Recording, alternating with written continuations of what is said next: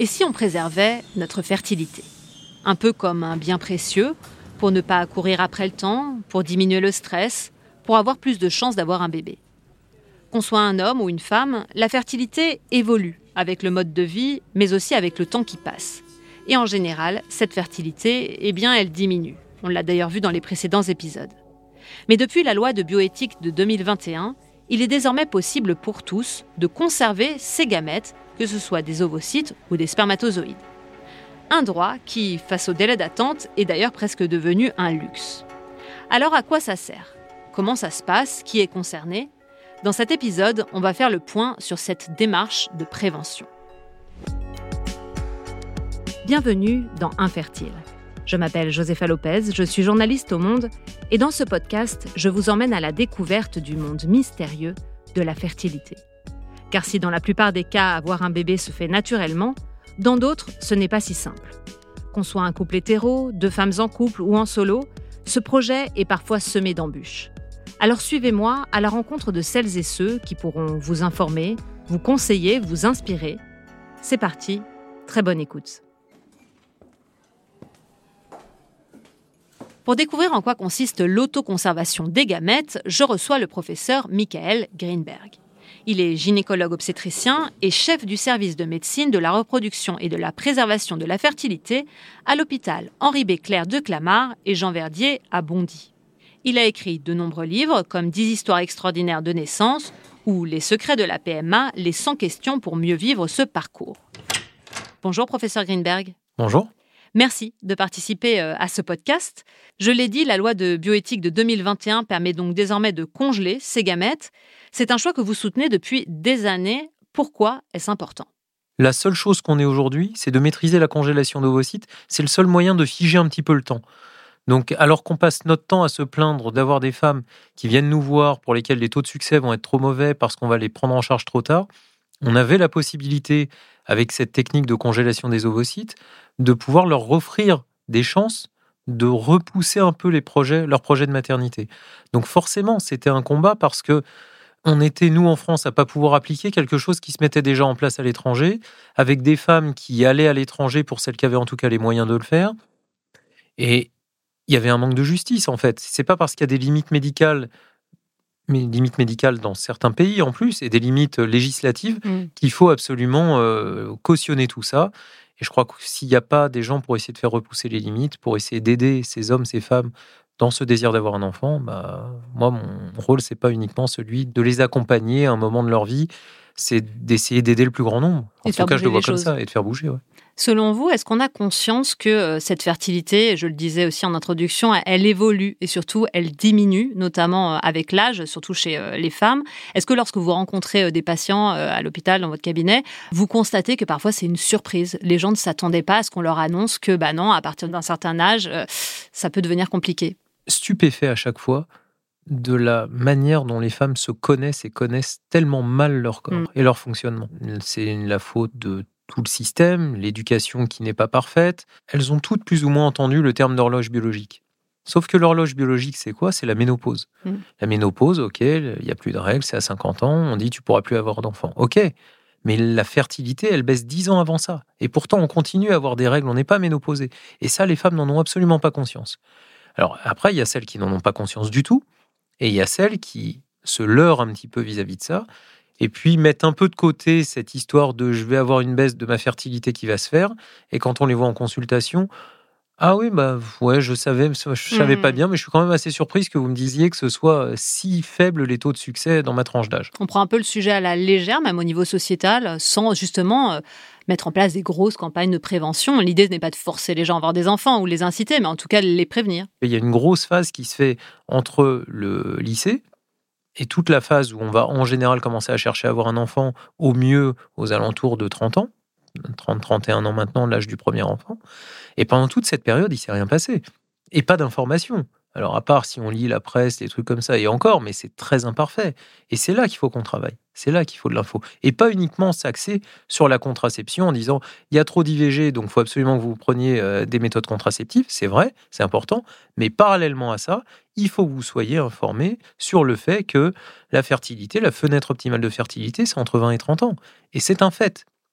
Et même si les sociétés ont évolué, même si les femmes font, et tant mieux, euh, des études plus longues, elles repoussent l'âge de la première grossesse parce qu'elles veulent vivre pas comme on vivait il y a 50 ou 60 ou 100 ans. Eh ben, le problème, c'est que le corps de ces femmes ne s'est pas adapté à ces changements sociétaux. Ce que j'allais vous dire, on vit de plus en plus vieux, mais cette tranche d'âge, elle n'a pas changé en fait. Non, ça n'a pas changé parce que les ovaires et l'adaptation du corps humain, en fait, quand on voit un peu les théories de Darwin sur, euh, sur l'évolution, bah, les évolutions pour s'adapter à un environnement, elles prennent des milliers d'années. Sauf que nous, on est dans une période de maintenant, tout doit aller vite. Donc, ok, les changements sociétaux se sont faits relativement brutalement, finalement. La condition de la femme a changé, mais la physiologie ovarienne, elle n'a pas changé. Et elle n'a pas su s'adapter. Et au contraire, on a même plutôt un mode de vie destructeur. Les femmes fument, même plus que les hommes maintenant. Ça détruit la fonction des ovocytes. Il y a de moins en moins d'ovules et ça fait vieillir les ovaires plus vite. L'environnement est sans doute aussi euh, contribue aussi à cette altération de la fertilité et à cette baisse du stock d'ovules un peu plus rapide. Donc en fait, on est, euh, on est un peu antinomique dans, dans tout ça. Avant de continuer, j'aimerais préciser un petit point qui est d'ailleurs très important pour vous. On parle d'autoconservation des gamètes et pas de préservation de la fertilité euh, comme on l'entend souvent. C'est un très très mauvais terme. Initialement, si on reprend l'historique de cette terminologie, elle vient des, euh, de la préservation des capacités de fertilité, initialement par des techniques chirurgicales. Des femmes chez qui on pouvait essayer d'éviter d'enlever les ovaires, une femme qui avait un cancer de l'ovaire, normalement, il faut lui enlever les ovaires. Il y a eu des techniques de préservation de la fertilité. On leur préservait les ovaires, ou une partie de ces ovaires, pour leur préserver des chances alors qu'elles n'en auraient plus eu. Donc ça, c'est de la vraie préservation de fertilité puisque sinon il n'y aurait rien eu du tout. Quand on fait de la congélation d'ovocytes ou de la congélation de spermatozoïdes, on espère préserver la fertilité. On espère, la femme espère, l'homme espère, le médecin espère, tout le monde espère. Mais malheureusement, ça va passer par des techniques d'assistance médicale à la procréation qui sont très loin de donner des garanties de succès. Et c'est un message hyper important. Donc, on ne préserve pas. On congèle des ovocytes, on préserve des gamètes, on fait tout ce qu'on veut, mais on ne préserve pas la fertilité. Au final, on aura préservé la fertilité d'un nombre très limité d'hommes et de femmes qui auront congelé, parce que les techniques marchent aujourd'hui pas très bien. C'est une chance qu'on se donne en plus. C'est du bonus, ouais. L'autoconservation des gamètes, euh, elle existe donc depuis longtemps. Vous le disiez notamment dans le cas euh, d'une prise en charge médicale qui pourrait euh, altérer la fertilité, notamment dans le cas donc de maladies. Mais depuis la loi de bioéthique de 2021, la donne a un petit peu changé. Quels sont ces changements? On va distinguer encore une fois hommes et femmes. La congélation de spermatozoïdes, elle existe depuis plus de 40 ans. On la maîtrise, la technique est maîtrisée. Elle a été proposée à ces hommes initialement qui avaient des cancers, qui allaient avoir leur, euh, une destruction de leurs spermatozoïdes par les, chimiothérapies, ce qui leur permettait de mettre de côté, de banquer des spermatozoïdes pour les utiliser ultérieurement euh, si jamais ils n'avaient plus rien au moment du timing dans lequel ils voulaient essayer d'avoir des enfants. Il s'est trouvé que très rapidement, on a commencé à congeler aussi des spermatozoïdes chez des hommes qui avaient des problèmes des baisses un peu de leur euh, quantité de spermatozoïdes. On leur faisait euh, un spermogramme parce qu'ils n'arrivaient pas à avoir d'enfants ou pour une autre raison, peu importe. On trouvait que c'était un petit peu bas et on leur faisait mettre des spermatozoïdes en manque, alors qu'il n'y avait pas forcément de motif médical. La société s'est jamais préoccupée de ça, de cette congélation finalement un peu sociétale des spermatozoïdes, parce qu'en fait, ça coûte pas grand-chose à la société, c'est hyper simple. Il faut savoir qu'un mec qui veut congeler des spermatos, il va se masturber, ça va durer 5 minutes, hmm. et puis il va mettre en une fois euh, des millions de spermatos en banque et c'est réglé. Et ça coûte 50 euh, euros, quoi. Donc euh, pas grand-chose. La congélation d'ovocytes, elle a déjà mis beaucoup plus de temps à arriver parce que la maîtrise de la technique de congélation d'ovocytes, c'est début des années 2000. Et encore, on congelait pas très bien. En gros, c'est 2009-2011, le moment où on s'est mis à maîtriser avec l'apparition de la vitrification des ovocytes. C'est une méthode de technique hyper rapide, une méthode de congélation hyper rapide qui permettait d'avoir des très bons taux de survie de ces ovocytes à la décongélation. C'est-à-dire qu'on congèle très rapidement, c'est ça Avant, c'était des baisses de température très lentes, mais il y avait, des il y avait des... cette baisse en température induisait la, la formation de cristaux à l'intérieur des, des ovules et ovules, ovocytes, c'est la même chose, euh, qui, euh, qui moment de la, la, décongélation abîmait le, patrimoine de, cette cellule et l'empêchait de survivre correctement ou de, donner un embryon quand on la mettait à féconder avec un spermatozoïde. Donc c'était un peu risqué à cette époque de congeler alors C'était. En tout cas, c'était pas très maîtrisé. On hmm. On savait pas forcément ce qu'on faisait, mais on savait que ça marcherait pas très souvent. Et puis avec la vitrification, ça s'est amélioré d'un coup. Donc on a commencé à développer la vitrification euh, d'ovocytes pour euh, des femmes avec cancer, exactement comme chez les hommes. Quand il y avait un risque de stérilité à cause de traitements, d'une maladie dont l'histoire naturelle ou les traitements pouvaient concourir à une éventuelle stérilité, ça devenait une très bonne indication. Parce qu'en fait, il faut quand même savoir que si la femme garde son utérus, même si les ovaires ne marchent plus, le fait d'avoir, et s'il n'y a plus du tout d'ovules, c'est des femmes qui ont encore des chances avec ces ovocytes congelés. Et puis, le grand changement avec la loi de, bioéthique, donc ça a été quoi? Ça a été au départ, ok, le cancer. Après, on a étendu à d'autres maladies, des maladies auto-immunes qui avaient des traitements un peu toxiques pour les ovaires. Après, ça a été pour les chirurgies qui allaient endommager le capital d'ovules parce que chirurgie répétée, les kystes ovariens, les choses comme ça. L'endométriose, dont on sait qu'il y a un lien avec l'infertilité. Et puis après, c'est posé la question de ces femmes qui n'avaient pas de problème de santé. Et c'est là que la loi littéralement changer les choses, c'est de dire qu'il n'y a plus besoin d'avoir un problème de santé pour pouvoir congeler des ovocytes. Et à partir du moment où on ouvrait cette porte-là, cette préservation dite sociétale ou pour motif non sans motif médical, c'est des femmes qui n'ont pas de problème de santé, qui veulent juste pas avoir d'enfants maintenant, au moment où elles veulent le faire, qui ont conscience de cette baisse de fertilité avec le temps et qui veulent se garder une carte joker un moment où elles en auraient éventuellement besoin si jamais elles étaient infertiles au moment où elles désirent avoir un enfant, et encore plus si elles sont infertiles. Et plutôt que de se voir entendre, Madame, je suis désolé, euh, vous arrivez trop tard, les ovules sont plus, les ovaires sont plus fonctionnels, vos ovules sont plus de bonne qualité, euh, vous êtes trop vieille ou je ne sais quoi, je ne sais quel discours. Et eh bien là, il y a une carte joker pour essayer d'éviter ce qui était jusque-là l'étape ultime si on n'y arrivait pas, le don d'ovules, le don d'ovocytes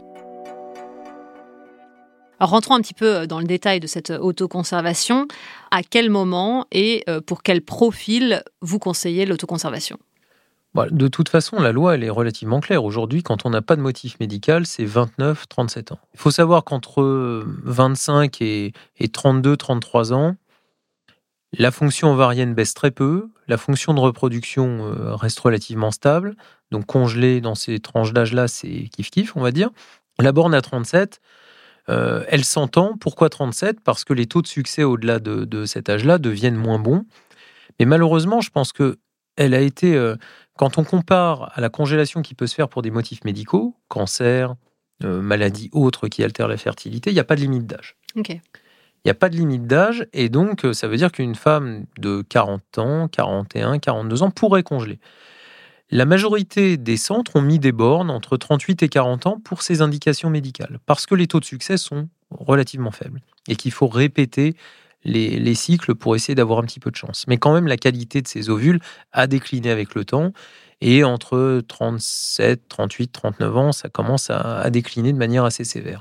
Alors concrètement, comment ça se passe pour autoconserver euh, Demain, voilà, je suis une femme de 34 euh, ans, par exemple. Je me dis que ça pourrait être bien parce que je suis euh, peut-être célibataire ou en couple et que je n'ai pas envie d'enfant pour un moment. Quelles sont les démarches que je fais et comment se passe cette autoconservation? Alors, il faut aujourd'hui passer par le système des sécos. Alors, on peut aussi aller voir un, gynéco qui va orienter dans un deuxième temps vers un centre autorisé à faire cette préservation de la fertilité. C'est qu'aujourd'hui, les centres publics ou les centres privés à but non lucratif. C'est les biologistes des SECOS, les centres de conservation des œufs et du sperme, qui sont responsables de cette congélation, de, du maintien en, conservation de ces ovocytes pendant des années, en gros jusqu'à l'âge des 45 ans de la femme, puisqu'après 45 ans, il n'y a plus de possibilité de réutiliser ces ovocytes. Et c'est eux qui sont en charge de ça. C'est pas eux qui vont gérer le, traitement de suivi, etc. C'est des gynécos qui s'occupent de ça. Mais c'est sous la chape des sécos, c'est la responsabilité des sécos. Donc, faut contacter un centre. Ce centre va vous donner un rendez-vous, plus ou moins rapide, voire pas de rendez-vous parce que compte tenu des délais d'attente, il y en a qu'on n'arrive même plus à prendre en charge. Donc il y a des centres qui ont arrêté de donner des rendez-vous. Et on voit un gynéco qui va euh, prendre des informations, s'assurer qu'il n'y ait pas de problème de santé, qu'il n'y ait pas de problème médical, etc. Et faire ces fameux tests dits de réserve ovarienne. Ce pas des bilans de fertilité qui sont faits. On ne sait pas faire de bilan de fertilité aujourd'hui. C'est hyper important. Donc toutes ces femmes qui veulent tester leur fertilité, elles ne testent pas leur fertilité dans, dans, la réalité. Les bilans elle évolue en plus cette fertilité. Ouais, et puis c'est pas parce que c'est normal qu'on est fertile. Et c'est pas parce que c'est anormal qu'on est infertile. Donc ces bilans-là ne veulent aujourd'hui rien dire. Donc il n'y a pas de bilan de fertilité. En revanche, il y a des bilans dits de réserve ovarienne qui vont permettre d'évaluer le stock d'ovules Et la capacité de ces ovaires à répondre à la stimulation ovarienne, puisqu'on va passer par un traitement de stimulation ovarienne, la capacité de ces ovaires à pouvoir répondre et à produire un certain nombre d'ovocytes. En fonction de ces tests-là, on sait, nous, quelle dose de traitement il faut donner et à peu près quel nombre d'ovocytes on va pouvoir récupérer. Ces examens, juste, ce sont quoi? Des prises de sang, échographie Prises de sang et échographie qui sont faits en début de cycle le plus souvent. C'est une hormone qui s'appelle l'hormone antimulérienne et on compte les follicules en échographie. Les follicules, c'est des petites poches d'eau qu'il y a dans les ovaires qui contiennent chacune un ovule. Et en fait, la femme, son stock d'ovules est contenu dans des tout petits follicules qui sont les follicules primordiaux.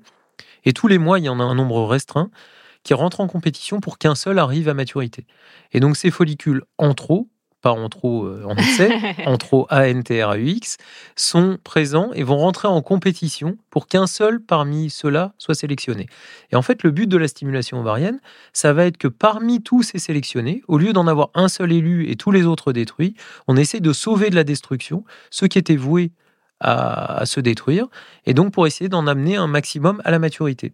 Et là, on va aller les prélever ensuite. Une fois qu'on a fait ces tests-là, on va savoir un peu ce que la femme est capable de produire. Donc si elle est entre 29 et 37 ans, on va lui dire qu'elle peut intégrer le système.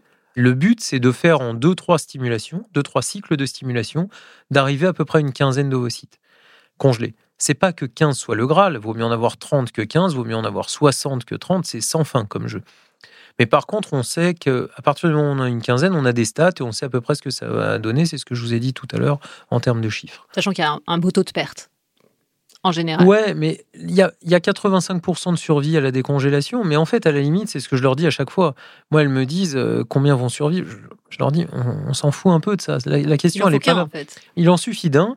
Et en fait, peu importe l'étape où ça marchera pas, nous, ce qu'on veut, c'est savoir combien d'entre vous vont repartir avec un enfant.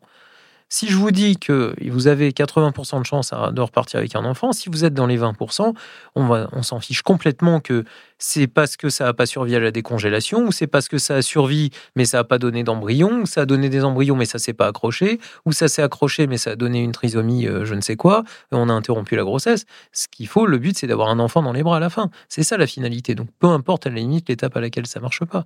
Donc on fait prise de sang, échographie, on fait un bilan euh, pour savoir où on en est, et donc ensuite stimulation, traitement. Donc après, si la femme est toujours d'accord pour le faire, on y va, stimulation avec des injections d'hormones pendant 10-12 jours, des contrôles réguliers de prise de sang et d'écho, et à la fin, une ponction des ovules au bloc opératoire sous anesthésie locale ou générale, ou à mettre, comme sur l'écho qu'on leur fait par voie vaginale, on va, mettre une aiguille à travers le vagin qui va être fixée à la sonde d'écho, qui va rentrer dans les ovaires et récupérer les ovules.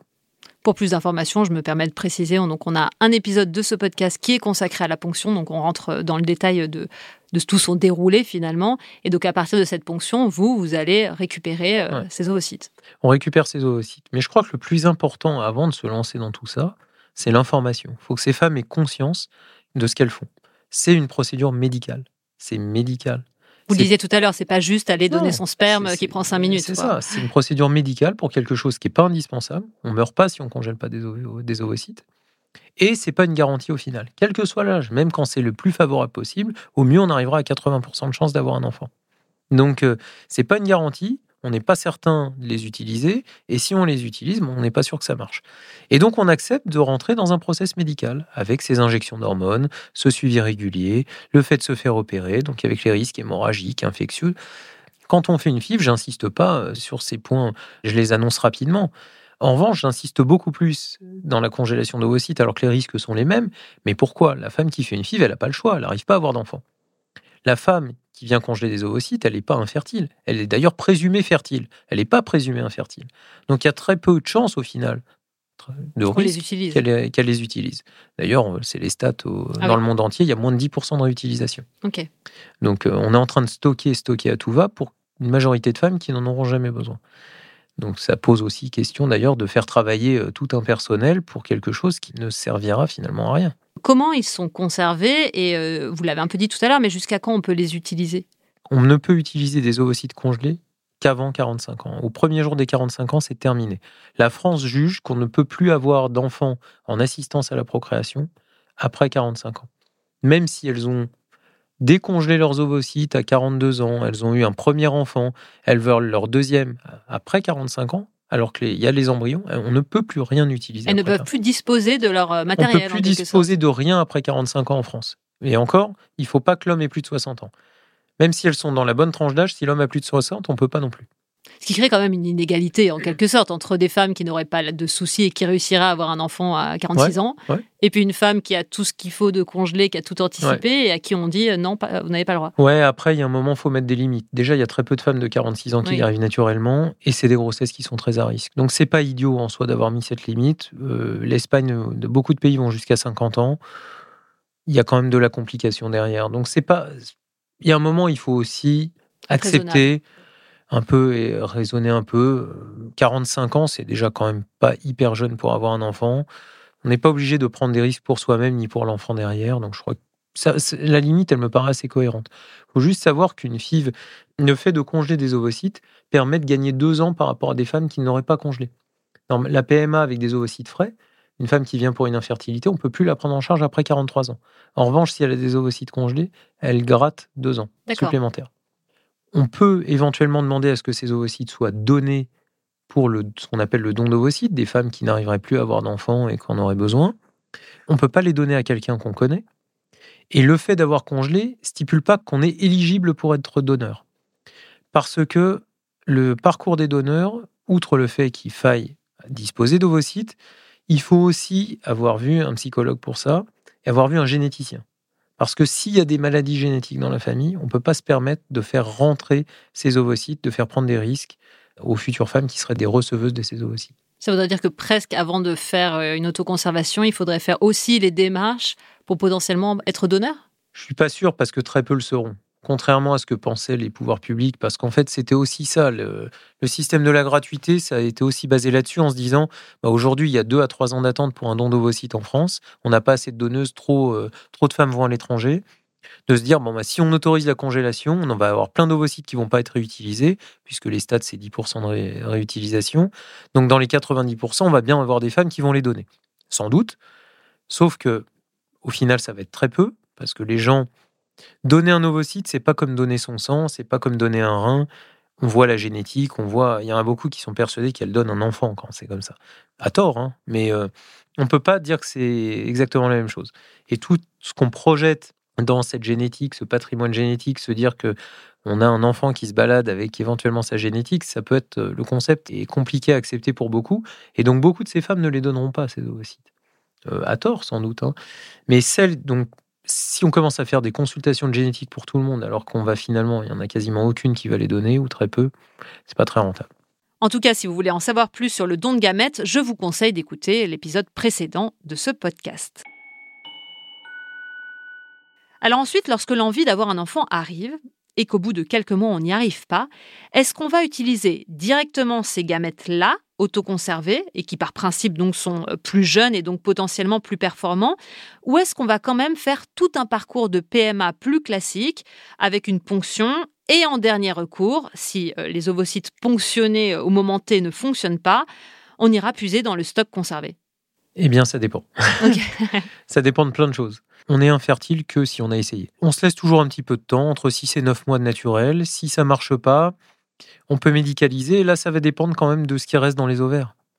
Si la femme a encore plein d'ovules dans ses ovaires, qu'elle n'y arrive pas et qu'elle est à un âge relativement jeune, alors on est très sévère avec la jeunesse en fertilité, moins de 40 ans, on va dire. Les femmes en prennent un petit coup quand même. je sais, c'est hyper dur.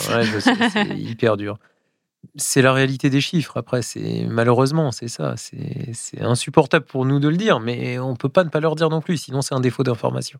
Donc, si ces femmes sont, on va dire, relativement jeunes, avec encore des ovaires qui ont l'air de quantitativement fonctionner bien, et qu'elles veulent potentiellement plusieurs enfants, ça vaut le coup d'essayer en PMA, faire comme s'ils n'existaient pas pour le moment. En revanche, si elles ont 42, euh, 43, et ou que les ovaires sont trop peu riches en ovules, vaut mieux directement utiliser ce qu'on a congelé.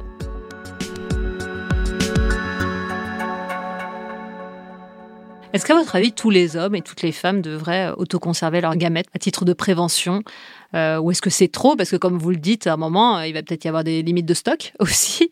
Non, je crois pas. Il euh, faut jamais tomber dans la généralité de il faut faire pour tous, à tout le monde.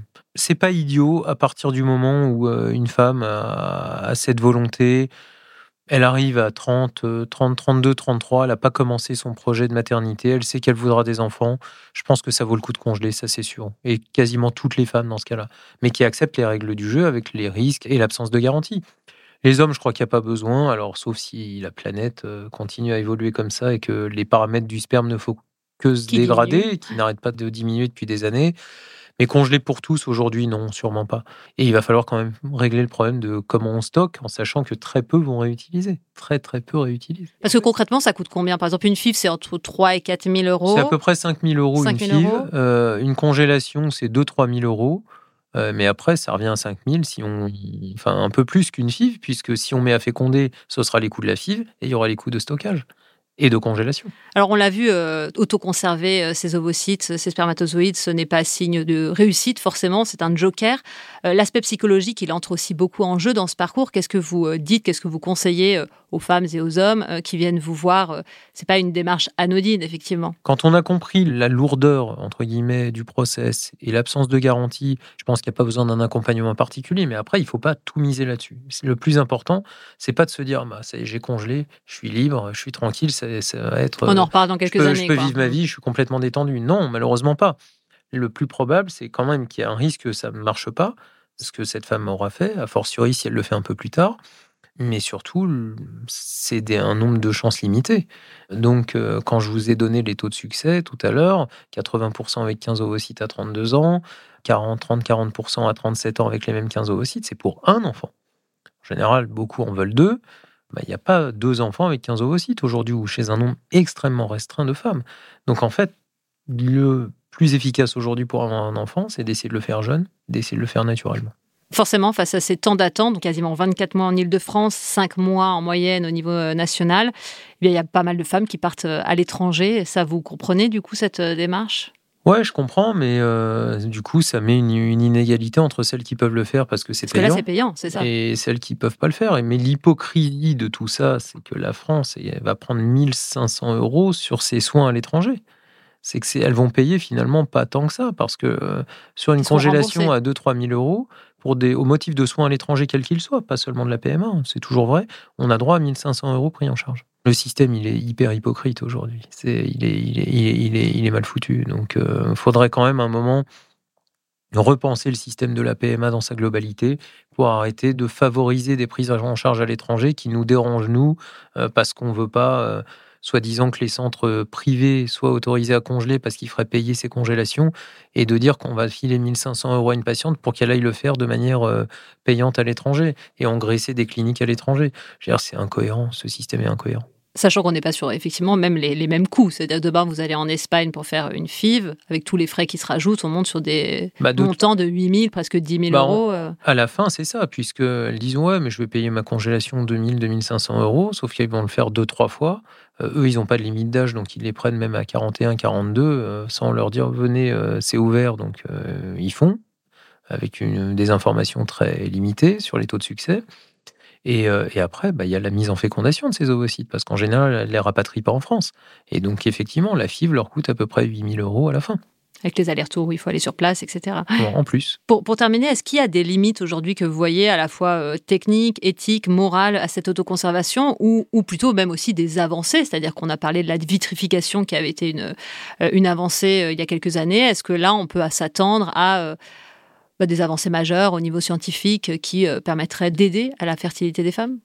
Alors, le paradoxe, c'est que les avancées pour essayer de repousser la fertilité, euh, ça va pas passer par la congélation d'ovocytes. C'est le plus simple aujourd'hui, simple entre guillemets, hein, c'est quand même assez lourd. Mais il n'est pas exclu qu'on nous demande, et euh, j'ai déjà eu des demandes comme ça, de femmes qui voulaient se faire enlever un ovaire parce qu'on vit très bien avec un seul ovaire.